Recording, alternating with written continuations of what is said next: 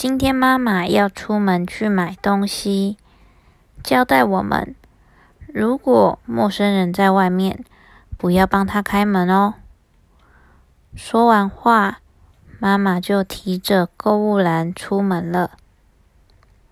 就在和哥哥姐姐们玩的正开心的时候，听到敲门声，叩叩叩，用低沉的声音说他是杨妈妈，要我们帮他开门。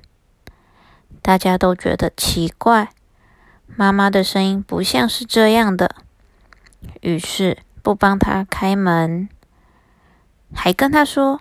妈妈的声音才不是这样。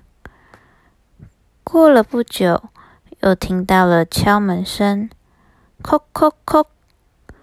这次说话的声音很像妈妈，声音很细、很温柔。但是我们从门下的缝隙一看，毛色是灰色的，指甲是尖尖的。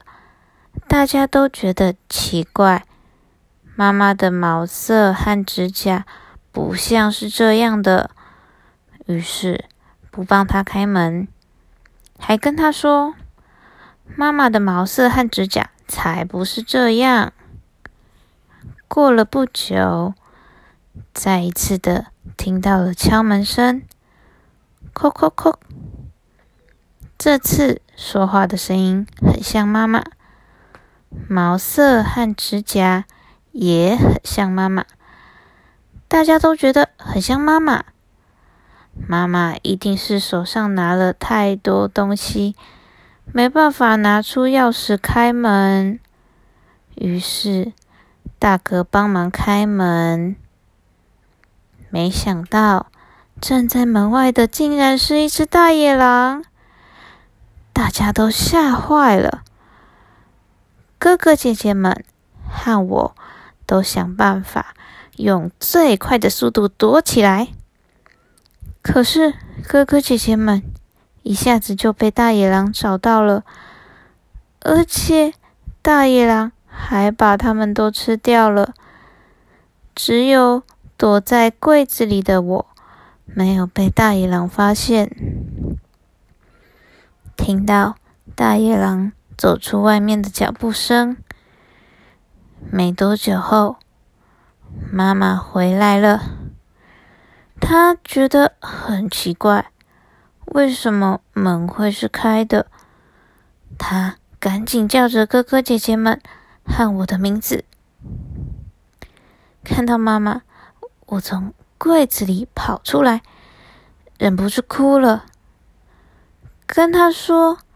哥哥姐姐都被大野狼吃掉了，妈妈很生气，也很伤心。我们决定要出去外面找大野狼。看到大野狼了，它正在大树下呼呼大睡。妈妈从家里拿着剪刀和针线出门，我跟在妈妈的后面。